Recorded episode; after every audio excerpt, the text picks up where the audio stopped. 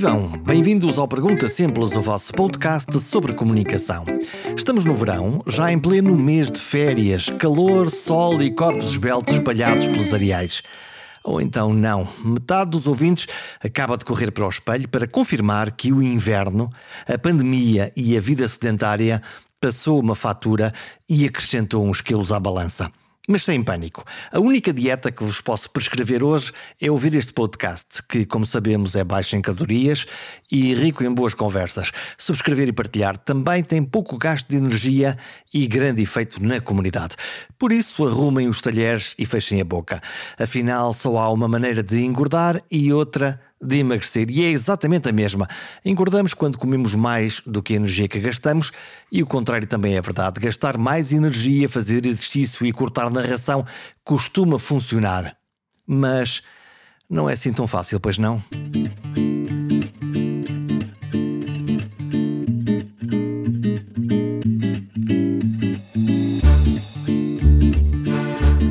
Ficar com um ratinho. Está a dar-me uma fomeca. Estou capaz de comer um elefante.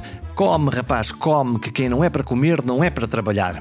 Como veem, temos múltiplas expressões que nos falam da comida, de comer muito. Quase sempre são expressões de elogio ou celebração da santa, doce, salgada ou recompensadora comida.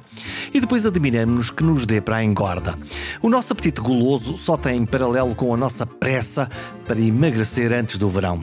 E este programa é sobre isso, sobre o nosso diálogo com a balança e com o espelho e com o nosso nutricionista de eleição, se ele existir. Ou então o nosso mergulho na internet, nas mil dietas que a moda nos mete em frente aos olhos. Há mesmo muitas. E eu fui pesquisar algumas, escolhi três. Por exemplo, a dieta paleolítica, também conhecida como a dieta do homem das cavernas, que se concentra habitualmente em alimentos que se encontram na natureza. No fundo, eh, saia da caverna e é o que apanhar: carne, peixe, frutas, fugindo, claro, dos alimentos mais industrializados. A boa notícia é que não é preciso contar calorias para esta dieta. No máximo, é só encontrar uma caverna. Mais radical é a dieta low carb o nome disto tudo é cortar nos carboidratos e dar preferência a alimentos ricos em proteínas e gorduras boas. As carnes, os ovos, o queijo é utilizada para perder peso e também ajuda a reduzir o risco de doenças graves, nomeadamente cardiovasculares ou diabetes, mas pode oferecer menos vitaminas do que aquelas que precisamos. Eu gosto desta terceira, a dieta mediterrânea. A nossa, a portuguesa, inclui frutas, verduras, peixes, limita as gorduras não saudáveis, ainda por cima diz que é boa para o coração. E há uma quarta dieta, não sei se é exatamente uma dieta, é o chamado jejum intermitente. Não é bem uma dieta, é uma espécie de horário dos comboios. Ora comes muitas vezes durante um tempo, ora passas umas horas valentes sem comer. Mas há muito mais dietas e muito mais pessoas a querer perder desesperadamente peso.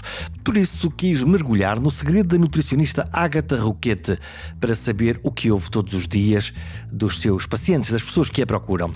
Ela escreveu um livro de grande sucesso com uma dieta para 31 dias e viveu uma experiência pessoal de ganho exagerado de peso. Falamos disso também.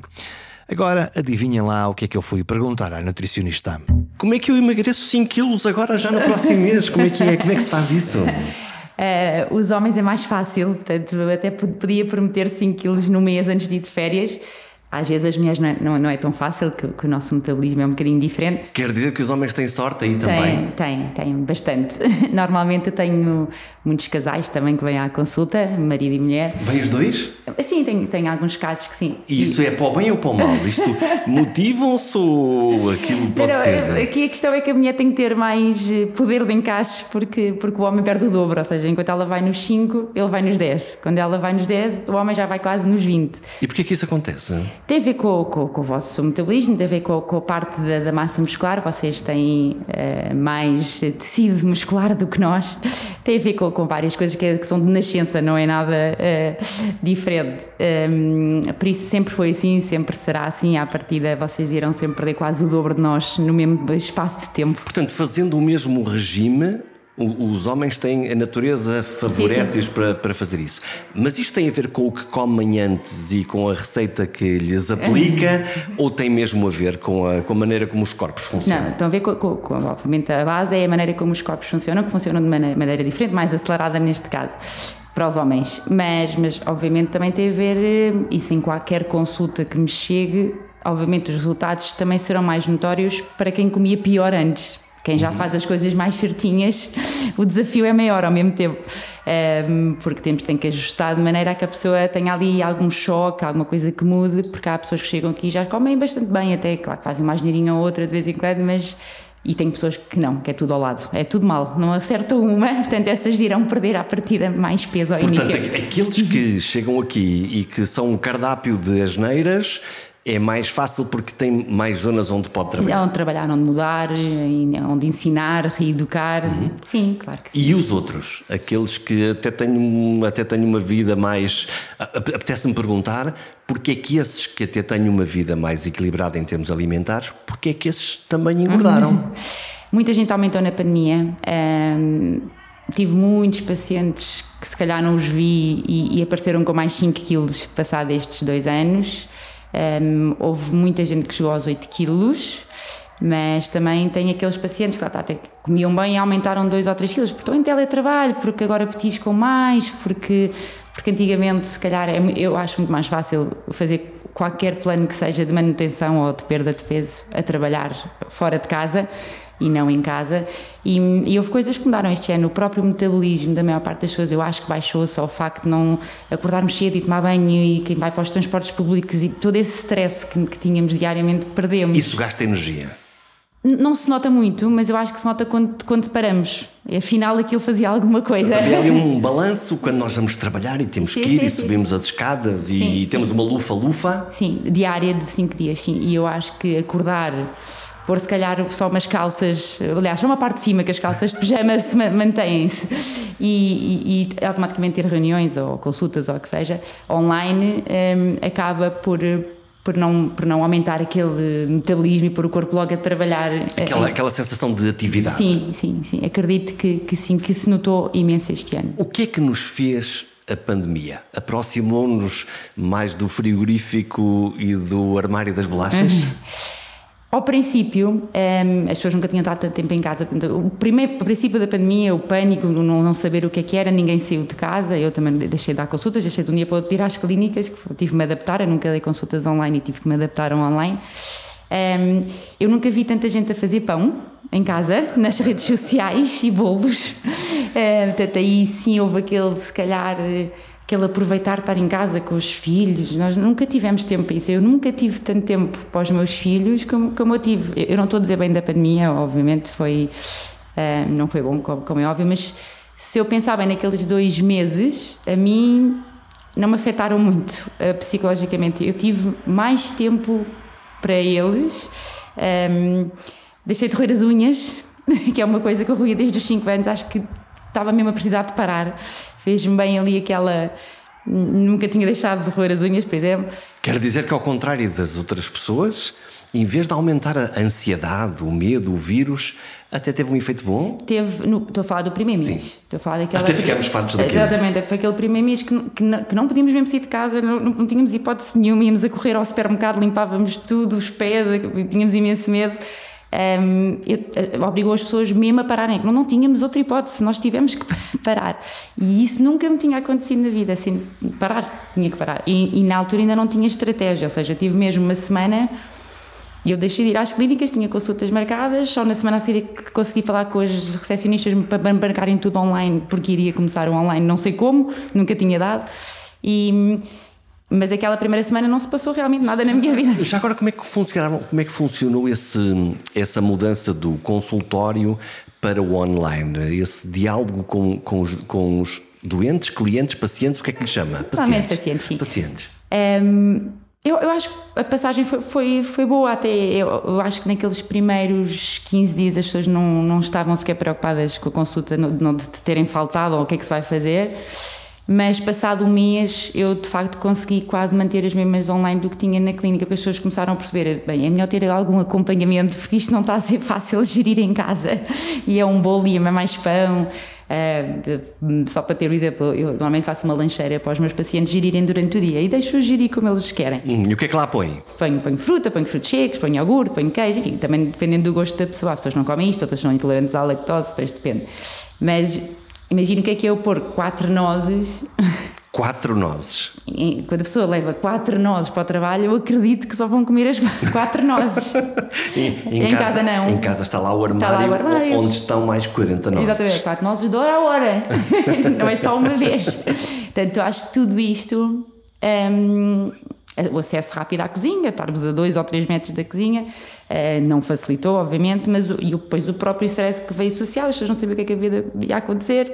Eu, eu tive sorte porque organizei rapidamente a, a, a minha vida para online ficou praticamente igual ao que estava, mas, mas online. E na sua vida pessoal também conseguiu eh, controlar a sua própria alimentação ou também havia aí Olha, o perdi, diabinho da tentação eu perdi imenso peso durante a pandemia. Foi ao contrário? Foi ao contrário, aconteceu-me o contrário.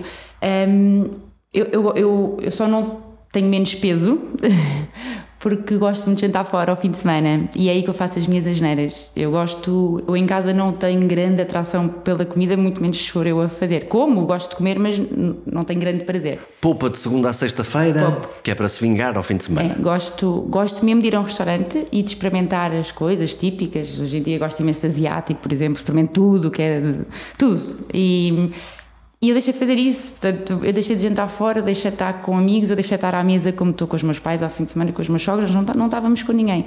Eu gosto de comer mesmo socialmente e eu deixei de ter a vida social. Comer com os outros? Com os outros. Eu em casa, hoje em dia, graças a Deus, já, já tive muitos problemas uh, na adolescência de comer sozinha e às escondidas e, e, era tudo às escondidas. Hoje em dia gosto exatamente do contrário, comer socialmente e sem, esconder, sem comer esconder. com os outros. Comer com os outros. Eu não sei se quer partilhar uh, connosco e com os ouvintes do, do Pergunta Simples, porque além de nutricionista, e essa é uh, a sua formação e a sua profissão, na realidade passou por uma experiência de alguém que eh, ganhou peso, peso a mais. Sim, sim. O que é que lhe aconteceu? Como é que uma jovem adolescente de perfil atlético, que sim. era o caso, subitamente eh, perde o tino alimentar, se me permite a expressão? Sim, sim, sim. Foi isso que aconteceu? Foi, Eu, eu era atleta mesmo de, de, competição, de patinagem, e nós treinávamos 4 horas todos os dias e ao fim de semana chegámos a treinar 8. Portanto, Portanto um corpinho da nona. Passe a, a, a publicidade. Era. É, alguém que treina tanto. E a patinagem faz um corpo bem engraçado, tinha um corpo muito giro, sim. Um, e depois no, nós chegamos a uma fase da competição que é ou eu, ou eu quero estudar e, e, e se calhar com uma média mais alta, ou, ou continuo a competir a fazer as duas coisas juntas.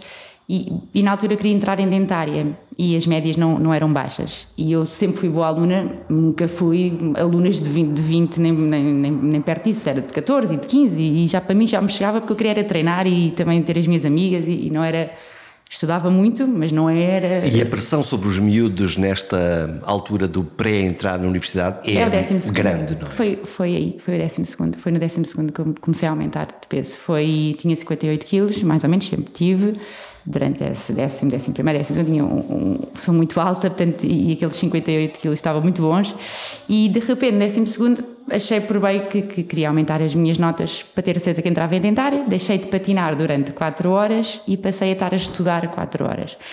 Uh, por dia e ou não, não estava tanto, mas estava em casa, não ia treinar. Portanto, deixou de gastar energia por um lado e comer bolachas pelo outro, que coisas que eu nunca tinha tido tempo para comer. Eu, eu, sempre almocei bem, lanchava qualquer coisa em casa da minha avó, que era ao lado do ringue de patinagem, ia patinar durante 4 horas, a minha mãe ia-nos buscar e jantava, ia dormir. Cansada, fazia os trabalhos de casa e cansada. Essa é a minha vida durante anos. E o metabolismo, como é próprio dos metabolismos de alguém que se mexe muito, estava ótimo. Continua a gastar energia Exatamente. ao longo da noite. Exatamente. Portanto, menos bolachas, eh, bom exercício físico e subitamente viramos completamente à agulha. E uma relação boa com a comida. Sempre tive, nunca tinha tido. Aliás, não era boa, não tinha relação com a comida. Eu comia comia para comer, não é? Era o jantar que a minha mãe fazia, a minha mãe sempre fez, nunca fez nem congelados, nada, sempre todos os dias e quase que ia às compras. Comida da panela. Exatamente. E, então, e qual foi o efeito? Foram um, 12 quilos, uh, logo parei de patinar assim em 3 meses, porque apanhei ali depois também o verão, Algarve, aumentei ali 12 que, que não eram assustadores, porque eu tinha 58, passei para 70, 71, para 1,71m eu não tinha que ficar tão chateada com aquilo. Só que a roupa, depois, como deixou de servir, de repente, não é? foi, foi muito repentino, foram em três, foi em três meses. Um, comecei a ganhar uma relação má com a comida, ou seja, tentava deixar de comer, depois obviamente quem tenta deixar de comer, depois já teve períodos de compulsão e comecei a ter ali uma relação mesmo chata com a comida. Ao início, talvez compulsão alimentar, às vezes com, com alguma anorexia, porque havia dias que conseguia não comer nada, mesmo nada, comia tipo um iogurte por dia, mas depois voltaria sempre a comer, não, não iria passar fome, portanto uh, ou entrava numa anorexia grave, nervosa, nunca entrei, mas virei mais para a compulsão e mais tarde para o arrependimento com bulimia, ou seja, já provocava o vómito e aquilo lá, na, na prática, para, para quem não, não conhece isto de perto, a, a compulsão é ora não comer nada, ora comer muito? Sim, é, é, é, tentar não comer nada, mas de repente, quando se começa a comer, depois não se para. Eu acho que chegava a comer uns três pacotes de bolachas por dia. Uh, e depois ainda abria um pacote de cereais e comia o inteiro à mão. Mas por fome? Por, por uma má relação com a comida, por, por tentar, ou seja, não estar bem com o meu corpo, porque ele, tive ali uma, uma desilusão, tive uma eu não estava a saber lidar com a minha imagem nova porque nunca tinha tido aquela imagem. Portanto, a minha relação com a comida começou a ficar completamente desnorteada, no fundo. E, e às tantas não comia por fome, aquilo era mesmo por ansiedade. Uma zanga é uma, uma, uma vontade, uma, uma compulsão, lá está. É, é, no fundo, é uma quase tristeza, que vazio que nos leva a comer porque não estamos bem connosco próprias. E então faz esse, faz esse processo de, uh, de compensar, uh, de compensar uh, o, que, o, que, o, o, que torna. Bom, uhum. então e o efeito, o efeito disto no, no espelho? Pois não, não, não, não sabia lidar, porque depois nada me servia. E depois, na altura, já foi há alguns aninhos, né? já foi quase há 20 anos, uh, não havia assim lojas com tamanhos grandes. Portanto, as lojas que nós conhecemos todos, nos tamanhos não são enormes. O XXL. Exato. Uh, depois apareceu uma loja que, graças a Deus, me salvou na altura. Uh, porque já tinha tamanhos 46, 48, com roupa gira para a minha idade, não é? Porque eu era uma miúda. E, e, lá me safou minimamente, mas eu ia às lojas todas e nada me servia. A minha mãe chor... eu chorava dentro do, do, lá do provador. do provador e minha mãe chorava cá fora, percebi que eu estava a chorar lá dentro. Portanto, aquilo foi ali uma fase. Nada me servia, porque eu também, depois, lá está, sou alta, sou grande, as calças não passavam dos joelhos, não havia nada que me servisse. E foi muito repentino. Eu não soube lidar com, com, essa, com esse aumento de peso. E o que me levou ainda a compensar mais com a comida, cada vez ficava mais triste, sentimento de culpa, depois sentimento de culpa, mas vai comer outra vez. E entrar ali num ciclo muito complicado, que me ensinou imenso. Obviamente eu preferi não ter passado por essa fase da minha vida, mas foram sete anos que se calhar na minha profissão, a profissão que escolhi depois de não entrar em dentária, um, que foi a nutrição, hoje em dia me deu imensos ensinamentos. Foram sete anos hum, duros para mim, mas que hoje em dia se calhar me ajudam na minha vida Agora, quando profissional. tem um, um diálogo com as pessoas, eh, sabe o que é que muitas estão a sentir? É, perfeitamente perfeitamente. Sente, era o que eu sentia. Eu sentia que de manhã, não, é hoje que eu vou fazer tudo direitinho e começar a não fazer as neiras e a não comer bolachas, etc. E passado um bocadinho as pessoas saíam de casa e eu comia a primeira bolacha e aquilo vinha por ali abaixo. E o clique, o contrário? O que é que, o que, é que foi o momento, o que, é que, o que é que aconteceu para inverter esse caminho? Isso pode ser interessante para eu depois, eu acho que isto depois também tem a ver com a pressão da faculdade. A minha faculdade não é fácil, nutrição não é fácil. Eh, os primeiros dois anos, sobretudo, são muito complicados. Tem ali algumas parecências com medicina, as anatomias, as bioquímicas, enfim, nós tínhamos que estudar muito. Eh, é mais uma pressão, portanto, eu continuei depois a compensar esta pressão também da, da, das aulas e das notas com, com a comida. E, e eu acabo a faculdade com os 90 quilos. De 58 para 90? 32, sim. 32 quilos. E com o corpo muito alterado, não é? Músculo não tinha nenhum, porque eu já tinha deixado de patinar, nunca mais voltei a fazer desporto. Não tinha qualquer prazer para fazer desporto, tinha vergonha, não ia, não ia aos ginásios, não ia. Porque isso é o que nos acontece. Quando engordamos, o corpo perde tónus, tonificação, perde músculo e, e, e não, isso, ainda, isso, é mais, não, não, isso é porque eu parei mesmo de fazer desporto. Portanto, a parte muscular que eu tinha, a partida perdia-me e depois por cima ganhei gordura. Portanto, houve ali umas, umas trocas, umas mudanças totalmente de corpo e de figura do corpo. Então, e o que é que mudou depois para voltar outra vez a fazer o caminho, o caminho Depois comecei a dar consultas. Uh, acabei a faculdade e passado uma semana, graças a Deus, uma entrevista e fiquei logo. Eu tive, eu tive uma semana entre acabar a faculdade e começar a trabalhar. Uau. Tive muita sorte. E, e comecei a trabalhar, comecei a ter muitas consultas e as pessoas, ao princípio foi duro para mim, porque as pessoas chegavam à consulta e achavam que eu estava sempre à espera do bebê, só podia, não é? Uma nutricionista com a... Ah, estás grávida? Claro, sim, sempre. Ah, tá, tá, tá, doutora, está grávida. E eu pensei, não, não estou. Uh, também tive alguns problemas hormonais e se calhar aos meus pacientes desculpavam-me com isso, eu também os tinha. Eu só fui menstruada aos 18 anos, tinha falta de algumas hormonas, tenho ovário poliquístico, também teve ali uns problemas que eu acho que não portanto, me ajudaram. Tudo isso também não alterou a, a, Mas eu também me punha a jeito. Uhum. Eu também me punha a jeito com as bolachas, portanto, uh, nunca vamos saber muito bem em, aquilo, em, em, que, em que é que os meus problemas hormonais participaram. Um, mas desculpava muito na consulta com isso, ah, porque eu tenho uns problemas hormonais, porque eu não sabia o que havia dizer ao, ao paciente que me chega à consulta e me pergunta se eu estou grávida. E, e, ainda vivi essa pressão durante dois anos, chegar a casa e ficava triste e compensava outra vez com a comida. Só que depois dei por mim a ter muitas consultas, ou seja, a nível profissional eu estava a sentir-me muito realizada, já não tinha a pressão da faculdade, eu adoro trabalhar, eu adoro, adoro a minha profissão e comecei a perceber que tinha quase nascido para aquilo, para aquilo que eu, foi o que eu sonhei sempre como profissão e fiquei contente de não entrar em dentária, que a dentária não há contacto com, com o paciente e eu adorava aquelas histórias todas dos meus pacientes e, e, falar com eles e até a parte de alguns pacientes chorarem. Eu gosto dessa parte, eu gosto da parte da psico, que há um bocadinho de psicologia da nutrição. A capacidade de ouvir o outro? Ouvir o outro, deixar que desabafe. Eu gosto. O que é que lhe dizem? Dizem-me tudo o que é que se pode partilhar? Nós não, conhecemos, nós não conhecemos as pessoas, portanto, o que, é que, o que é que lhe dizem? Ah, eu sei tudo, sei tudo, sei eh, as relações com os maridos, quando não estão boas, um, sei que há umas pessoas que comem por causa disso, porque as coisas não estão não tão fáceis, não há entendimento, não há. Um, sei pessoas que têm problemas com os filhos, uh, porque são maus alunos, porque dão problemas, porque meteram-se na droga, porque. Eu sei tudo. E isso interfere na balança? Sempre. Psicologicamente, um, isto é tudo muito psicológico. A parte de nós nos compensarmos com a comida é, é, é, tem a ver tudo com a parte psicológica de, dos dramas que estamos a viver na altura. Há muita gente que pode não compensar com comida, um, compensa-se cá com imenso desporto, com, com massagens, com tempo, de caminhadas, de praia, mas há muita gente que, que não tem essas hipóteses e acaba por ir sempre, porque a comida é um, tem acesso fácil e dá um prazer rápido. Hum, e então, e aquelas pessoas que, que até têm uma vida equilibrada e feliz, mas engordam porque adoram comer?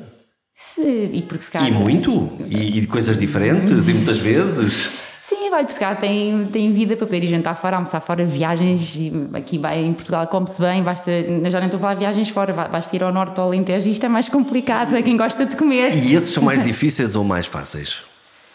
Quando cá vem bater à porta. Quem está psicologicamente equilibrado é muito mais fácil. Quem está, gosta do trabalho, tem uma relação familiar simpática, engordou uns quilinhos, acho, acho que é mais fácil. Se eu apanhar uma fase da vida boa de alguém eu acho que essa pessoa vai ter imenso sucesso com a dieta. E está mais preparada para o sacrifício sim, que lhe vai sim, impor, não é? Sim, porque não é que os meus planos sejam muito de sacrifício, porque eu sou completamente contra isso, mas acho que se faz isto muito bem e quem estiver bem faz isto lindamente. Quem não estiver bem, por mais que o plano até seja fácil, não vai conseguir cumprir. Porque quando não fazem fica mais angustiado, quando fazem angustiado vai fazendo batom. Exatamente, vai, vai comendo mais, vai comendo aquilo que lhes dá mais prazer, alguma dependência de açúcares, etc, etc, que às vezes é difícil largar que nos animam, não é? A parte dos chocolates, etc. Dá ali um, um ânimo enganador, não é? Porque depois nos leva então a sentir culpa depois, dá-nos aquele prazer rápido, mas depois uh, arrependemos no minuto a seguir. E vivemos, há muita gente que vive nesse ciclo durante muito tempo, mas é possível quebrar. Eu, eu quebrei, eu sei que o quebrei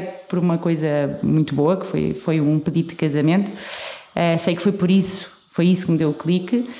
Uh, não posso pedir aos meus pacientes para se casarem todos agora. Olha, afinal, casa isso outra vez.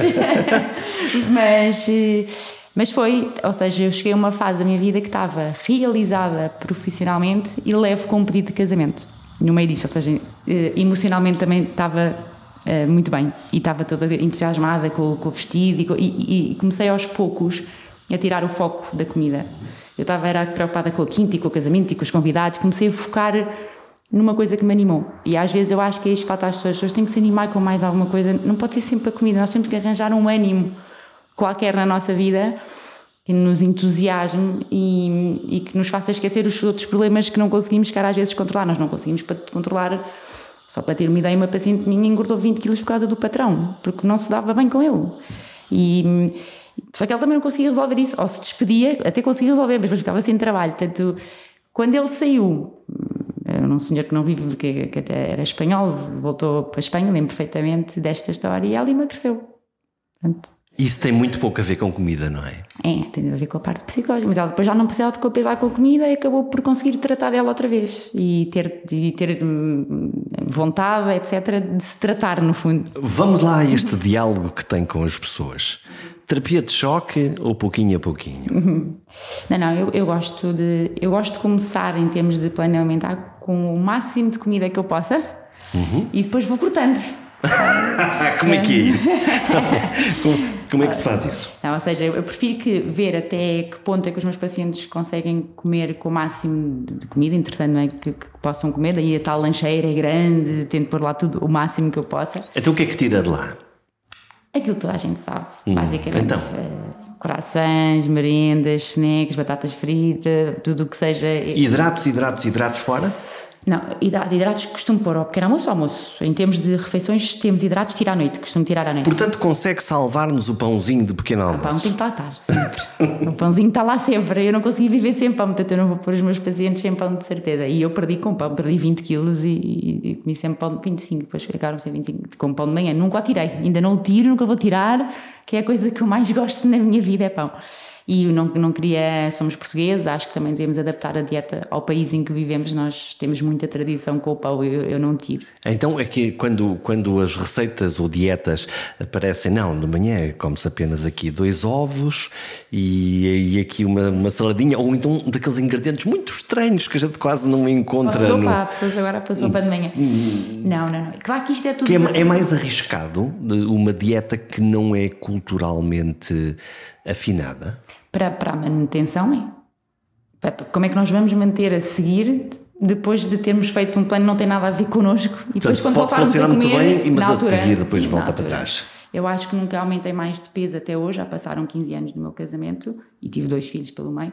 Um, por causa disso, porque eu quando perdi, perdi com o máximo, de, o mais parecido com, com os meus hábitos alimentares, tirando as bolachas. No meu caso, eu só tive que tirar as bolachas. Grande há, sorte. Há pessoas, sim, mas eram, foram três, eram três, três pacotes por dia. Uh, tenho pacientes que têm que tirar outras coisas, outros hábitos maus que têm. Eu só tive que, que tirar isso. E de repente estou por mim com menos 25 quilos. Uh, claro que tive que trocar por outras coisas que me compensassem e que me, e que me animassem também, mas, mas foi fácil para mim, foi numa idade boa, tinha 25 anos, tinha 90 quilos, eu tinha tudo a meu favor, a minha idade, os meus hábitos maus alimentares e, e, e o meu peso alto. Isso até foi, e o casamento à porta e tudo me ajudou. E, mas pronto, acho que qualquer paciente pode apanhar uma fase eh, boa e vai perder, e um paciente que apanha uma fase da vida má também é bom ter consulta de nutrição, e normalmente nesse caso.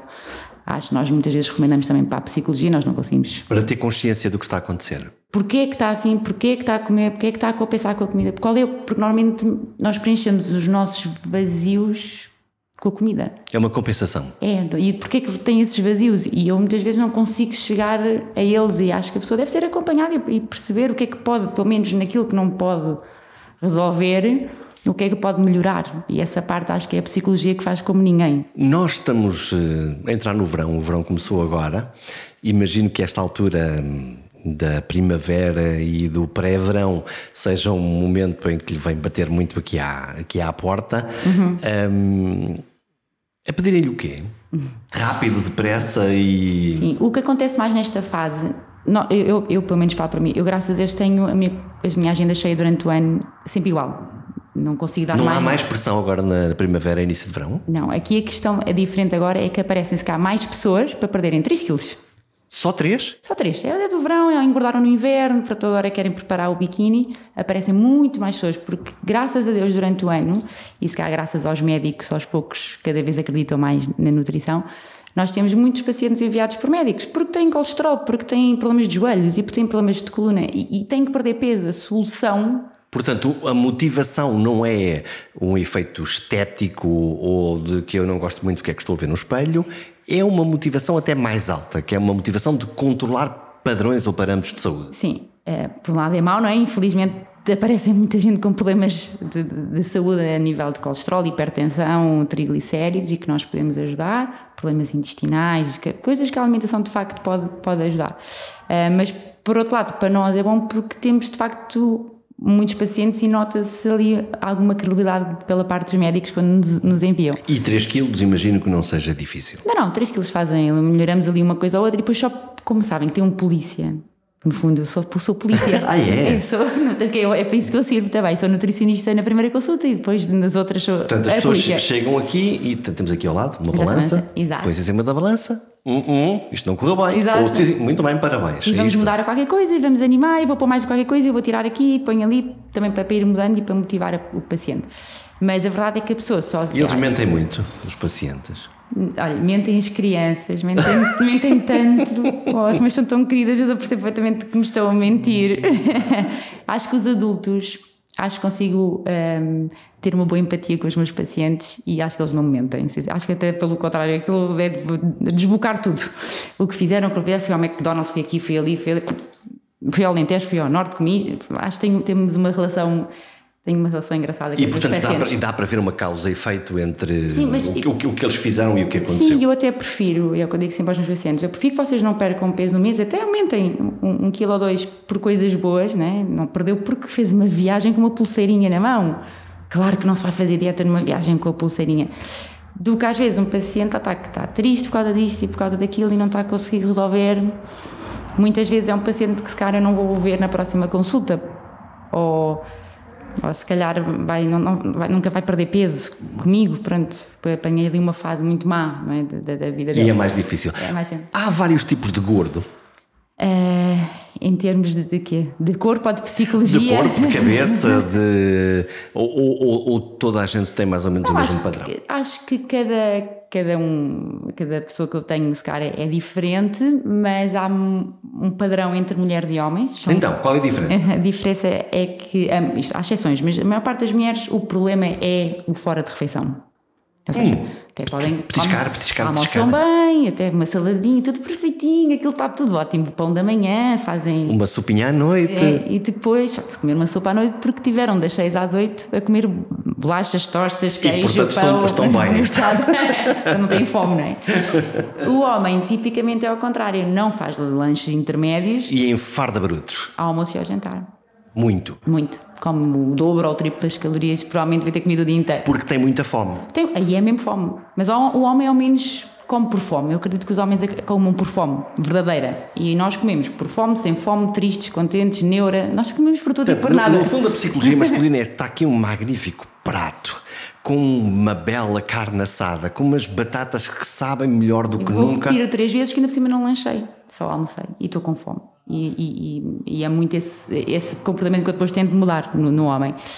A mulher é tentar que petisque na mesma, daí a história da lancheira, porque nós vamos continuar a petiscar, ninguém nos vai tirar isso, nós somos assim. E portanto, muda, muda, muda o quê? O que, o que lá está? O que, o que lá está. Mas eu deixo-as petiscar imenso daquilo, da, ou seja, da ração diária que elas têm para gerir. Eu até lhes costumo dizer: olha, até pode comer às quatro porque tinha fome, às cinco é porque se enervou com alguém, às seis é porque recebeu um e-mail que não lhe estava nada a receber, porque nós comemos por tudo e por nada, mesmo. Nós mulheres somos assim. E portanto, é, são menos calorias? Menos calorias, em alimentos não tão viciantes e mais interessantes. Já agora, qual é o fascínio pelas, pelas nozinhas? Pelas, o que é que. O que, é o, que crocante. É que... É o crocante. Eu, como tiro as bolachas todas, não é? Tenho vocês, pacientes que vêm às consultas, também levam um bocadinho com os traumas e se calhar com, com os gostos da, da nutricionista e naquilo que ela acredita, não é? Eu acredito muito no pão da manhã e acredito que, que comer bolachas. Um, que não se vai só comer duas ou três. Eu, passado um tempo, já ponho as bolachas, quando sinto que o paciente já domina. Sim, mas está lá o pacote, não é? é. E quer dizer, comer duas ou três ou comer meio pacote. Assim não, não sacia, aquele é viciante. Sim. Não tem... Porquê? Tem, tem açúcar, tem sal? Tem que açúcar, é que... tem farinha, tem é crocante, tem, tem ali muitos elementos que nos levam a comer mais, dá prazer e, e eu tento tirar uh, tudo o que possa provocar uma, uma compulsãozinha alimentar e, e, troco por outras coisas. E a questão dos frutos secos, que também são viciantes, mas, mas ao menos são mais interessantes. São gordura, têm gordura boa, têm, têm coisas muito mais apelativas em termos nutricionais. E, e tem o crocante, que eu preciso que os meus pacientes também tenham. Portanto, dá uma, dá uma sensação de, de saciedade, é, dá esse dá, petisquinho. Dá. Então, e o contrário, aquelas uh, dietas, não sei se lhe posso chamar dietas malucas, de jejuns intermitentes de 14 horas sem comer, isso funciona? Há muitas teorias acerca disso. Eu, eu, eu, não gosto muito de falar de coisas que eu não pratico e que, que não tenho qualquer experiência, não tenho experiência pessoal com jejum intermitente. Se, se não se comer, não se engorda, não é? Exato. E aquelas. Aqui não tem a ver com as 14 horas, porque isso depois tem muita parte atrás desta história do jejum, tem a ver até com a parte oncológica, etc. E há alguns estudos que indicam que esse, esse jejum pode levar mesmo um, à não evolução de algum tipo de cancro. Portanto, só por isso acho que devíamos pensar e repensar e, e experimentar. Um, eu não tenho a certeza, mas eu acho que isto já está mais ou menos provado em ratos, mas em humanos ainda não. Portanto, estamos aqui na dúvida. Mas, mas como, de... como para, para, a nutrição ou para perder para peso? Para emagrecimento, eu nunca vou pedir a um paciente meu que entre em jejum intermitente. Eu não o vou deixar ele chega cá obeso, chega cá triste, eu não lhe vou dizer para não jantar ou para não tomar o pequeno almoço. Uh, e sinceramente o que resulta mais à partida é fazer o jejum à noite, não é? Em qualquer dieta que a pessoa não jante, à partida irá perder mais peso. E eu não vou pedir a um paciente meu que entre aqui, olha, agora não pode jantar, agora é tipo acaba às 6 e depois só come lá para as 10 da manhã do, do e dia. E isso é um stress para a nossa cabeça, como é evidente. Já não chega cá bem. Eu ainda vou pôr. Eu em emagrecimento, nunca vou ser. Não quer dizer que não tenha pacientes que não me peçam e que não queiram fazer o jejum intermitente por conta própria. Mas isso é uma decisão deles? É uma decisão deles. E, e, não quer dizer que eu não apoie e que ajude, mas eu nunca vou ser eu a propor, até por uma razão, porque eu depois, o meu objetivo nas minhas consultas é que as pessoas mantenham o peso depois nunca é recuperarem. Não é isso que me interessa, não, não, não é para isso que as pessoas estão a pagar Essa consultas. Essa é a fase inicial, mas depois o importante é que mantenham o mantenham peso. Isso é mais, o nosso objetivo principal é que percam peso, mas que seja depois para a vida, que ganhem hábitos para a vida, etc. Portanto, acredito que uma pessoa esteja em um jejum intermitente durante um mês, dois meses, três meses, vai perder peso com certeza, tirou imensos lanchinhos, tirou os petiscos, tirou... Quer dizer, no fundo, em qualquer dieta que se tire, isso vai se emagrecer. Mas então, se tirar o jantar, aquilo à partida de facto vai dar resultado. Um, mas e depois? Nunca mais vai jantar na vida? E quando, quando voltar a jantar? Quando voltar a pôr o pão da manhã? Volta outra vez a subir o peso. Eu tenho quase certeza que sim. Então, quais são as, quais são as suas estratégias para, para motivar? Porque há aqui, um, há aqui um travão e um acelerador, não é? Uhum. Uma, uma, motivações e desmotivações. Quais, quais, são, as, quais são as táticas que, um, que, que usa?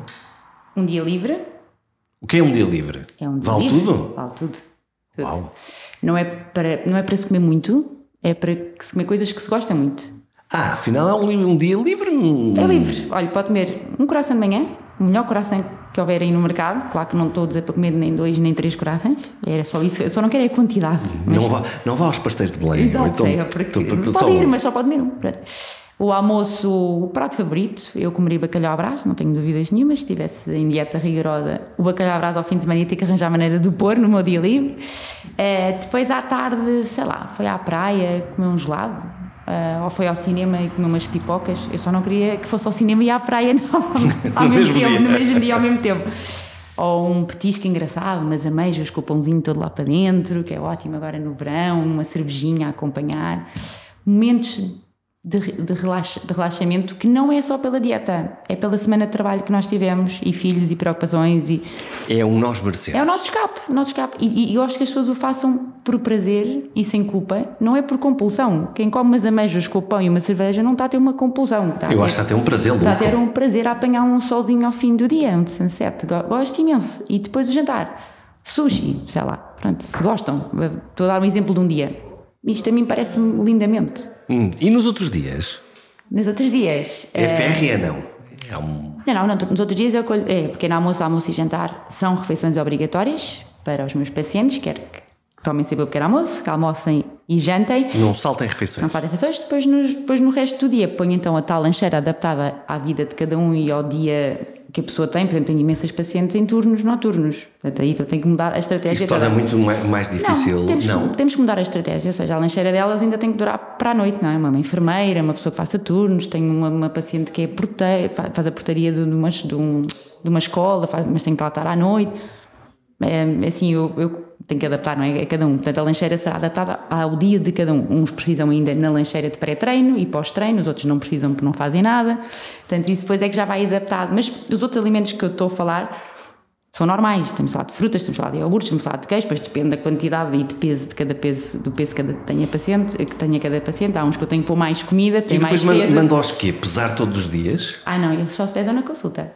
Hum, então... se Então mais vale não ter relação com a balança. Não ter relação com a balança. Então, mas o, pesar em casa todos os dias não, não pode dar ali uma sensação de responsabilidade? Em manutenção, sim. Em manutenção eu peso-me todos os dias e os meus pacientes pesam-se todos os dias. Mas isso é porque nos manter com unhas e dentes aquilo que conseguimos. em, em emagrecimento, mais vale não ter relação nenhuma com a balança. Tem imensa influência em nós. Não digo, lá está, isto é mais uma diferença entre homens e mulheres. Acredito que um homem que se pese uma quinta-feira e pensa assim, ah, ainda só perdi meio quilo. Que não liga muito. Lida bem com aquilo e continua a vida, continua igual. E nós mulheres, se calhar, não, ah, achamos, ah, é, então vou comer. Não vale a pena. Não vale a pena, só perdi meio quilo, tivesse a fazer este esforço. Este sacrifício todo. Então, imagina, no Estoril, eu agora trabalho aqui, onde estamos a, fazer aqui o podcast em Oeiras, mas eu trabalhei muitos anos no Estoril, que entretanto fechou, e, e mudei. Mas eh, eu trabalhava lá numa pastelaria, a pastelaria mais conhecida do Estoril, que toda a gente conhece com certeza, não quero passar a publicidade. Isso é uma pena capital, colocar uma nutricionista ao lado da melhor, da melhor pastelaria da cidade. Estava muito perto. E as pessoas que iam à consulta e não perdiam peso, a seguir iam para a garrete do Estoril. Agora imagine se Iam elas pesassem o mês todo. Iam lá passar a vida. Então, e qu- e quando, quando, quando elas vêm aqui, eh, tem a balança e mais? Mede mais o quê? Mede a É, barriguinha, esta- mede, a- essa- mede as ancas, mede o Essa quê? balança que vê aí mede várias coisas. Uma balança que, tem umas aparece asas, isto parece uma, uma nave e espacial. depois transmite para o computador. Eh, mede massa muscular, massa, ou massa gorda, massa óssea, a água corporal, gordura visceral, que é muito importante, o nível de gordura visceral. Ehm, A gordura visceral é o quê? É o que nós é a temos. gordura mais Na barriguinha? na zona abdominal, que é mais perigosa. Isso é dos rapazes, não é? Os meninos têm mais aí, as meninas Nós, mais nas ancas. vocês, ao longo da vida toda, têm mais tendência para acumular na zona abdominal. E algumas mulheres também têm, que é aquele tipo de corpo que de facto tem umas pernas mais fininhas e acumulam mais em cima. É menos saudável. É um corpo. Pode ser mais bonito, feio, não, não, não estou a falar esteticamente. É menos saudável. Quem tem uma cinturinha fininha, se calhar uma anca muito grande, pode ser bonito ou feio, mas é mais saudável. E, mas a partir da menopausa nós ganhamos essa tendência quase todas, ficar mais quadradas para cima, ganhar imensa gordura na zona do E entretanto os homens ganham, ganham um balanço e por isso provavelmente morrem mais do coração, porque têm essa, Uhum. Tem mais essa, essa gordura visceral. visceral, sim. Essa perde-se primeiro ou depois, quando, quando se começa a Ah, fazer. No um- primeiro mês eh, há muita redução de volume, em termos- porque eu também meço os centímetros, que me estava a perguntar, assim, faço algumas Barriguinha, anca. é, o peito, assim. Ehm, também meço. E sim, no primeiro mês as pessoas dão ali uma sensação de desinchaço enorme na zona abdominal, o que também é mais uma motivação. Mais- Desinchar, usou a expressão desinchar. Sim, é o a pessoa se sente mesmo. Exatamente, sim. Sim, também eh, temos, porque a partir do momento que comemos melhor, bebemos mais líquidos e eliminamos mais toxinas, também desinchamos efetivamente. E também perdemos, obviamente, pela gordura corporal que perdemos. E para quem pode e foge muitas vezes para fazer eh, cirurgias estéticas, de retirar a gordura e afins, hum, isto não é um caminho para toda a gente, mas, mas é, é um caminho para algumas pessoas, eh, ou, ou- ou não muda, o- lá está, o substantivo, aquilo que as pessoas pensam. Essas consultas, uh, além, o tempo de espera é algum, não é? Para a cirurgia, e hum, essas pessoas são acompanhadas durante muito tempo pela parte da psicologia, da nutrição, médico, cirurgião, etc. Elas têm um acompanhamento muito grande, porque elas têm que estar preparadas psicologicamente para, esse, para essa operação. Para esse choque verdadeiro. é? Porque de facto as pessoas perdem muito peso quando fazem a operação. No primeiro mês têm que só estar a líquidos, mas depois no segundo mês entram buscar os semissólidos, em termos de papinhas de fruta, etc. E nessa fase também entram mousses de chocolate, se for preciso. Hum, Por isso e há uma verdadeira terapia de choque. Se E- olharmos para. E têm que estar preparadas, não é? Não podem comer mousses de chocolate só porque entraram os semissólidos, têm que estar mesmo preparadas para a operação a vários níveis. Quando nós vamos ao supermercado, eh, a minha sensação é que o carreirinho por onde eu vou passando me leva primeiro pelas coisas que eu não preciso, lá está as bolachinhas, os chocolates e outras misérias, e só depois, alguns escondidos lá no meio, estão os alimentos que provavelmente eu precisaria mais de consumir. Como é que uma, como é que uma nutricionista olha eh, como, como, enfim, como, como cliente no supermercado? Olha, eu, eu, eu não olho ahm, para coisas más, ah, porque eu não compro. E acho que é dos maiores truques que os meus pacientes podem ter. É não comprar. Porque se nós não comprarmos, nós não vamos ter. Nós não vamos ter hipótese de chegar a casa estourados e até a precisar de um miminho. Mas a partir do momento mas não há miminho nenhum. um, já o faço há muitos anos. Um, tenho dois filhos com idades de comer muito. Um com 13 e um com 10. Se eu comprar tudo o que há no supermercado, eles vão comer tudo o que eu comprei. Portanto, a minha disciplina de casa, eu, eles não têm qualquer. Começa na dispensa. Eles não têm qualquer hipótese de fazer as neiras. E atenção que os meus filhos comem muito. Tenho um filho acima do peso, infelizmente, uh, ficou com esse peso desde a pandemia. Um, porque tenho muito prazer na comida, mas não é porque como porcarias, é porque como muito, porque é, eu não consigo é difícil, controlar. É difícil para uma mãe nutricionista é. É, ter, ter, um, ter, um, ter um filho exatamente que não está a fazer aquilo que supostamente devia estar. É, é até porque eu porque eu tenho um que está super elegante, que é o mais velho, que também cresceu 15 centímetros este ano. Bom, Portanto, aí, recuperou aí, aí não há peso que aguente. Recuperou da pandemia totalmente, porque eles engordaram os dois na pandemia. Eles são super atletas, fazem futebol, estão no Estoril Praia, que é super puxado, têm jogos, têm treinos, ainda esta semana estão em torneio a semana inteira. E de repente veio a pandemia. E jogam na escola o dia inteiro, futebol nos intervalos todo dia. E a pandemia parou para Parou completamente. E, e estar em casa às tantas, por mais que eu não tenha nada em casa, quer dizer, uma torrada em casa são 10 eu deixo-os comer pão. Um, não tenho bolachas, não tenho cereais, não, não há qualquer hipótese de, das neiras. Mas um pão em casa, em pandemia, não, não é um pão. São vários, se for preciso. Um, depois o meu filho mais novo come saudável, mas imagina, se for preciso, come uma banana, uma pera, um iogurte. Uma... Tem imensa vontade, não para de comer. Um, ao fim de semana fazemos refeições fora e e estão porque eu também gosto que eles comam ao fim de semana porque lhes apetecer. Vamos a um restaurante, eles comem o típico bitoque, eu adoro que eles comam o bitoque, não me importa nada, também é sempre também gosto, não, não é por aí. E só que depois o meu filho mais novo está sempre à espera que alguém deixe o bitoque e, o, e esconde um pão debaixo da mesa comer com o bitoque. Eu já não deixei comer mais pão do cesto, mas está um escondido. Estou ali com alguns problemas para, para resolver. Ele é super querido, tem umas bochechinhas que eu não aguento, eu quase que estou a aguentá-lo com um bebê mais um tempo, mas acho que vai ter que ser um bocadinho mais, mais dura. E eu acho que me está a ultrapassar alguma coisa, porque eu acho que ele na escola come mais alguma coisa. Eles não têm dinheiro, não têm hipótese de ir ao bar, uh, não, não levam dinheiro para a escola, não têm cartões, não têm nada, comem na cantina.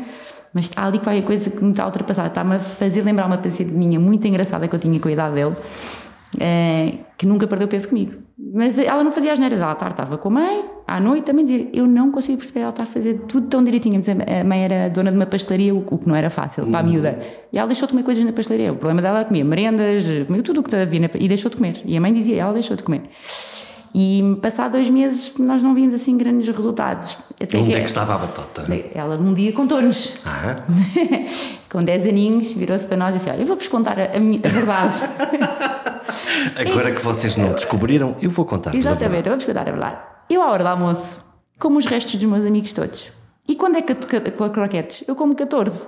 Meu Deus. Porque começava, devia pedir os croquetes aos amigos. Claro, se vocês não comem como eu. Exatamente, mas ela, a miúda, era muito engraçada, que faz um bocadinho lembrar o meu filho, que era, ela, ela é das refeições, ela não me fazia se calhar comia lá uma merenda, mas ela gostava mesmo da comida, ela só quando tinha com Comida do prato, falava é para comer. feijoadas, e falava, ela, 10 anos, falava de pratos assim mesmo pesados.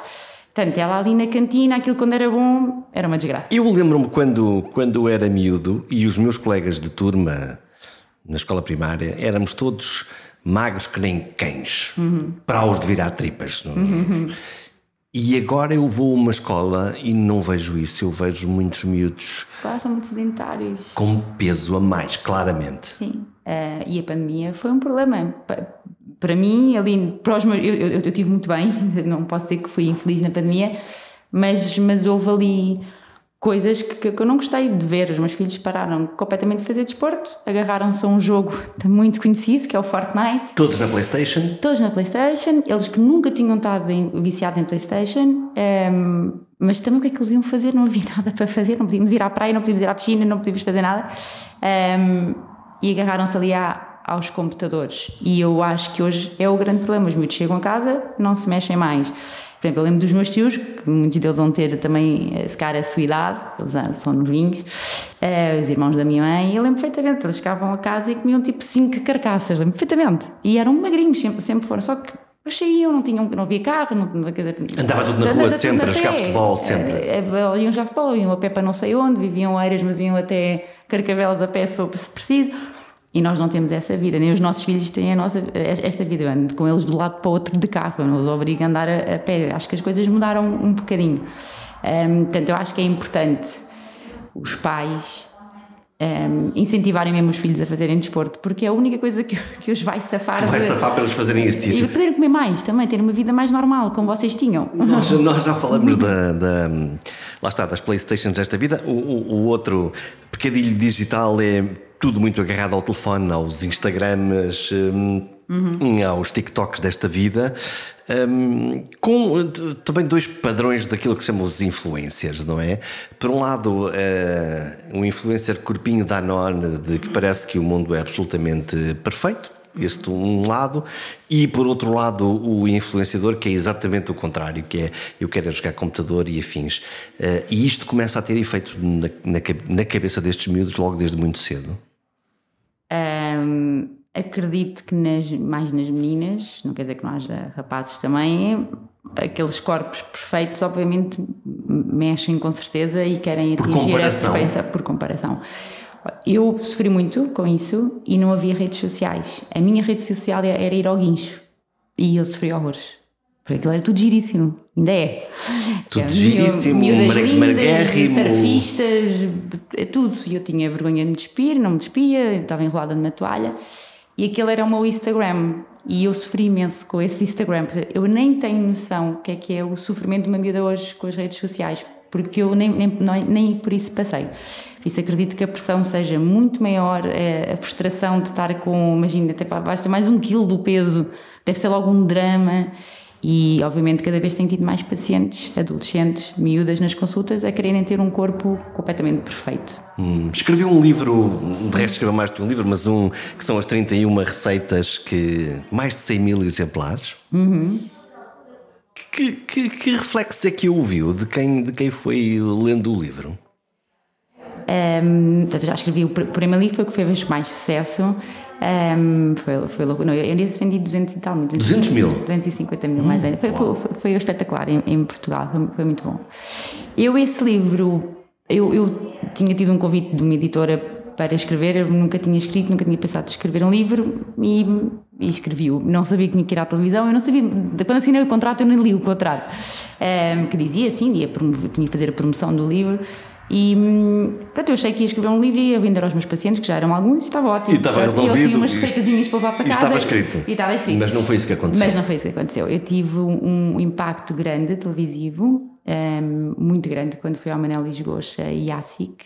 E nesse dia, acho, como eu também levei fotografias minhas, e do antes e do casamento, eu acho que as pessoas acreditaram efetivamente em mim. Que, pronto, isto é, isto é real, isto é verdade, estão aqui as fotografias, já pesou 90, agora pesa menos. E, e levou à compra. Ou seja, o impulso eu consegui nesses programas de televisão. Um, não dormi três dias antes de ir ao Manuel Lisgoa. Não, Com os nervos? Claro, nunca tinha ido à televisão na vida. Uh, ainda hoje não gosto, ainda hoje não durmo. Não é uma coisa que eu adoro, mas, mas depois, graças a Deus, já estou mais descontraída, obviamente. Quem está a ouvir este podcast diria que se calhar não, mas, eh, mas quando, começa, quando começa aquilo vai. vai. O meu dia antes e os dois dias antes. E, e de facto as pessoas compraram um livro, gostaram imenso da leitura porque eu tentei fazer dia a dia, são 31 dias, eu todos os dias falava com elas, ou seja, hoje vai sentir isto, mas não se assuste, vai ter mais fome, mas amanhã já vai ser melhor, vai ver, capaz ao fim do dia sentir isto. Porque eu tenho experiência de consulta, isto foi tudo feito através da experiência em consulta, que já, já, já, já são 20 anos a dar consultas diariamente, e hum, eu acho que elas gostaram imenso também do próprio do livro, ou seja, não foi só terem visto que é verdade e acreditar em mim e levarem à compra, começaram a gostar da leitura e da maneira que eu cheguei a elas, uma, uma, uma linguagem muito fácil, muito, muito uh, real, que elas percebessem o que estava lá escrito, nada pouco teórico, não, não, não tinha ali a teoria toda. E de repente começam a fazer aquilo e ainda por cima começam mesmo a perder peso. E, e começou, basicamente depois começou a ser boca a boca. Tá, tá, estás mais magro, o que é que fiz? Olha, eu comprei o livro, resulta mesmo. Pronto, lá veio outra comprar. Criou-se um fenómeno de Sim. dominó.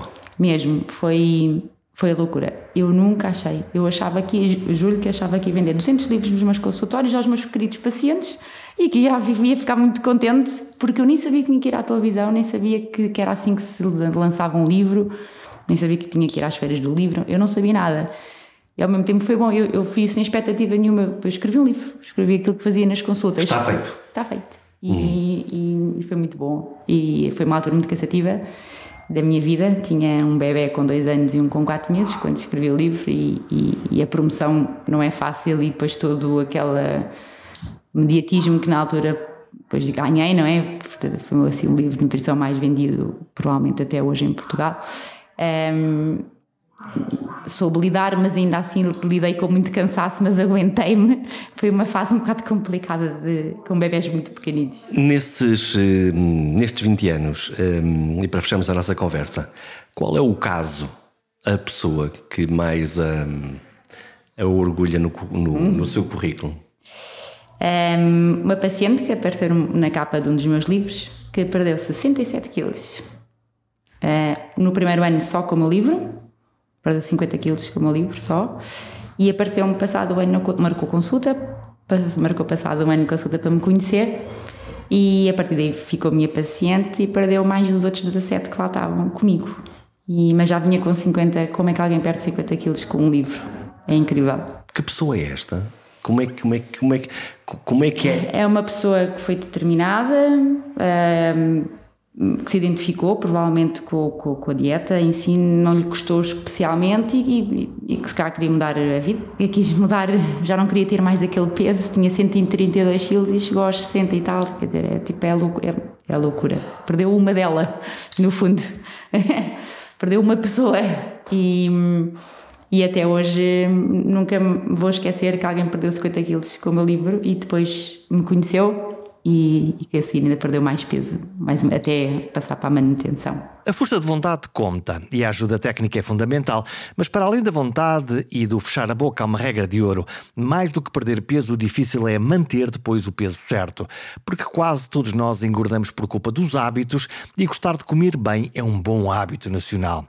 A comida é boa, saborosa, diferente, cada prato parece que está mesmo ali a pedir para ser comido. Já nem falo de sobremesas com açúcares para três meses de Eu, pecador, me confesso, sou escravo de um magnífico leite creme feito com ovos de galinhas caseiras, leite gordo e, claro, queimado na hora. Pensando bem, até podia haver uma dieta do leite creme do Alto Minho. Pensem nisso. E até para a semana.